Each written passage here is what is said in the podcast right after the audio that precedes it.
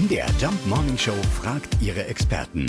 Fakt oder Fake? Ja, klingt gruselig. Liegt auf dem Mond wirklich eine Leiche? Wir fragen nach bei Schriftsteller Joachim Kalka. Er hat das Buch Der Mond geschrieben und muss es wissen. Man müsste vielleicht zunächst äh, darauf hinweisen, dass der Mond ja selbst eine Leiche ist, eine kosmische Leiche. Ein lebloser Himmelskörper, dem sich nicht wie bei einigen anderen Planeten des Sonnensystems noch irgendwelche kosmischen Stürme und Veränderungen abspielen, sondern es umkreist seit sehr langer Zeit unsere Erde ein Leichnam.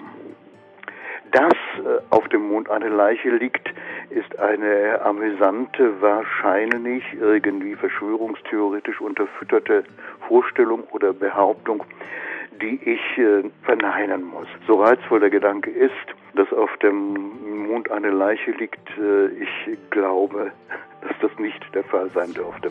Also, eine Leiche liegt nicht auf dem Mond. Wir haben mal recherchiert. Die Geschichte rührt wohl daher, dass der amerikanische Astronom und Forscher Eugene Merle Shoemaker immer davon geträumt hat, einmal den Mond zu betreten, konnte das aber aufgrund eines medizinischen Problems nie verwirklichen. So widmete er sich Zeit seines Lebens der Forschung und machte unzählige wertvolle Entdeckungen.